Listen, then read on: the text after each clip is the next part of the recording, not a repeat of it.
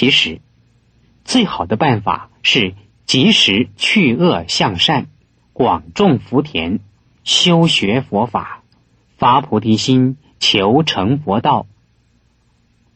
这样就可以免除遭受未来的劫数之难。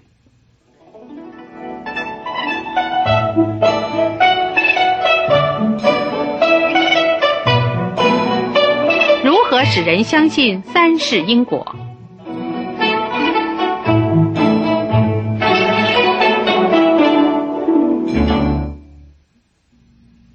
通常认为，如果要了解三世因果，必须借宿命通知道过去，用天眼通知道未来，才能亲见三世因果。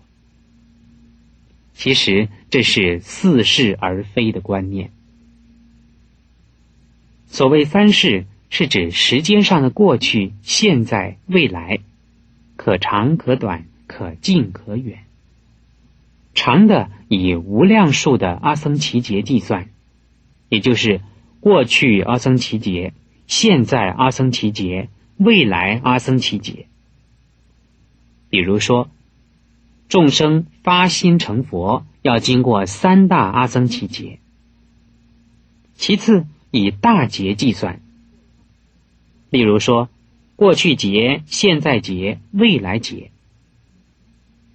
再说，以生命的生死计算，过去式、现在式、未来式。最少以秒乃至于比瞬间还要短的刹那计算。前刹那、现刹那、未来刹那，一切众生如果不出生死，就在无穷的三世里头，无尽的时间里边，一直循环延续下去。如果只是把前生、现生、未来生看成三世因果，那是看得太狭隘了。人。既然知道有现生之中的三世因果，必定能够推想到有无尽的三世因果。不过，问题在于，今生的三世因果是凭记忆力、所谓经验而能相信接受的。对于隔生或者生前跟死后的因果关系及事实，因为已经出乎用脑细胞记忆的范围。所以很难接受和相信，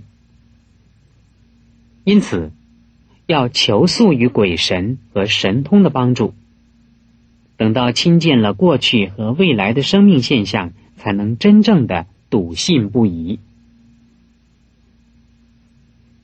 神通和神鬼的力量是有的，但是非常有限。纵然能够使人知道过去式或未来式。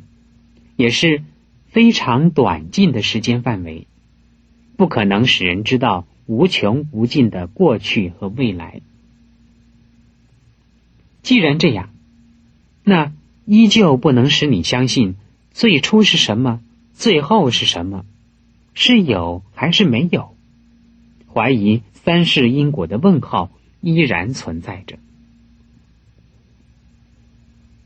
佛法。彻底解决这个问题的办法，不是用神通和神鬼的力量来告诉你过去和未来，而是要你知道这两句话：欲知过去事，今生受者是；欲知未来事，今生做者是。现在的今生就是未来的过去，现在的未来。就是未来的现在，现在的过去就是过去的现在。因此，只要你清楚的了解、掌握现在这一刻，你就已经包括了三世因果的现象。否则，追求、追问、探知过去和未来，除了增加现在的困扰和浪费现在的时间之外，没有一点好处。既对现在无补，也对未来没有帮助。现在有好运，一定在过去曾经有好的业因；现在有厄运，一定是由于过去所造成的恶业；未来的好运，一定是从过去的善业加上现在的努力；未来的厄运，一定是过去的恶业加上现在的懈怠和造恶。命运掌握在自己的过去、现在和未来，但是。基于个人现在的善恶跟勤惰，厄运是可以改变，好运也会消失的。有些人因为不能见到过去和未来，所以不能相信过去和未来的存在。其实，如果没有见到的就不能相信或不能接受的话，那即使在现生之中。也有许多不能相信和不能接受的事了，例如民族的历史、宗族的族谱、家族的家谱所记载先民和祖先的事迹，有谁亲眼看到的？曾经见过曾祖父或高曾祖父的人就很少了，但是总不能因此否定了祖先的存在吧？所以，肉体生命的遗传是来自列祖列宗，也能够传之于子孙万代。这就是肉体的三世因果。而今生之前必然有无始的源头和未来的去向。物质的肉体之外，必然有灵魂、精神。或佛教所说的神世的牵流。然而，以唯物论的立场，人死如灯灭，除了物质之外，没有精神。这样的论调对于人类来说，容易养成不需要为自身行为负责任的态度，甚至演变成残杀斗争，为达个人或某个集团的利益。可以不择手段去牺牲他人的利益，或牺牲其他团体以及其他族类的生命和财产。所以，为了对于个人的未来有所寄托，并指出方向和努力的前程，相信有神事的三世因果是最安全的，而全体人类。如果都能接受神世的三世因果，就可以完成互敬、互助、互谅、彼此共存共荣而不相互伤害的生存环境。否则的话，造如是因，必得如是果，善恶不分，利害互现，就会造成将来世界的动乱跟不安。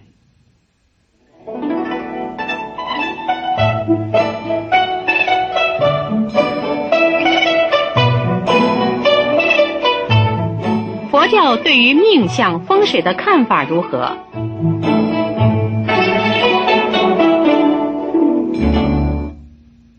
命相、星象以及风水地理起源很早，以星象家的传说，可以推到太古以前，天地刚刚形成的时候，也就是当宇宙存在的同时，就已经形成了它们的原理。以佛教的观点看来，对于命相风水之术，既不否定也不肯定，因为他们虽然有一定的道理，但并不是绝对的真理，可信但不足以迷信，可不信，不信也没有什么不好的。所以释迦世尊禁止弟子们从事星象风水。占卜等的行为，但是也没有反对他们的存在。星象就是天体的运行跟我们所处地球位置的关系，彼此之间有一定的轨道，而产生了气候、季节的变化、地理位置的配置跟人物居住的环境。如果配合了出生的时日年份，加以相加、相乘和相除，就成了生辰八字的命理原则。比如马年生在冬天的北方，命会不好，因为马在冬天的北方没有草吃。如果兔年生在春天的南方，在近山靠水的地方，那么命运一定会好。可是从佛家的立场来说，人的祸福吉凶是由于过去世的善恶业因而感得今生的果报，这是先天的。如果加上后天的努力或是懈怠。就会改变或影响这一生的命运。这是后天的因素加上先天的条件，而构成所谓命运的好坏。因为过去世所造不同的业因，所以感受到今生不同的环境。所谓环境，包括父母的遗传、文化和文明的背景、养育和教育。乃至兄弟等亲戚、师长、朋友、同事、同学，都会影响一生的命运。如果前生的业因虽然不好，感得今生的环境也不好，那也未必是决定的坏。只要注意内心的修养、身体的健康、知识的增长和智慧的开发，就会改变原有的命运。所以，只是根据生辰八字的命理来判断人一生的运道，对中下等人可能有他的道理；对中上等人，特别是上上等人是没有办法掌握的。命理和相理应该要分开来说。命理是到。出生为止的所谓生辰八字，属于先天的。相理是从出生之后，一方面接收了父母的遗传的身相，包括面相、骨相、生相、手相；另一方面，由于后天的锻炼或糟蹋，健康或残障，以及心理的是否正常平衡。而会使得出生时的身相随着生命的过程有不同程度的改变，这才是相理的总和。所以，命理不能转，相理随时变，随心变。因此，相无定向，命无定命，当然是可信可不信。至于风水地理，是依照天体的方位跟地理的形貌而决定它对于人的影响力的好坏利弊。这是属于自然，也属于常识的。顺乎自然，就可以得到天时之正，获得山川之力；违背自然，就完全相反了。这从哲学上讲是属于形而下的应用哲学或自然科学。近代的人又以磁场、磁力的科学依据来说明风水地理的原理。磁力集中点、磁场的顺方位，对于人体有益，也对于人的心情有帮助，否则也是相反的。所谓风水，风是空气，是来自空中的活力；水是万物生长所必须的，是来自地下的活力。有了这两种活力的配合，再加上能够吸收充分阳光的地理位置，那不等于近代人所说的生命三要素：阳光、空气和水吗？可是，我所熟识的名地理学家李义农先生说：“要有第一积功累德，第二生辰八字，第三地理风水，三个条件都配合的好，才能够富贵寿考。所谓生辰八字，就是先天的命理；所谓积功累德，就是后天的努力修养。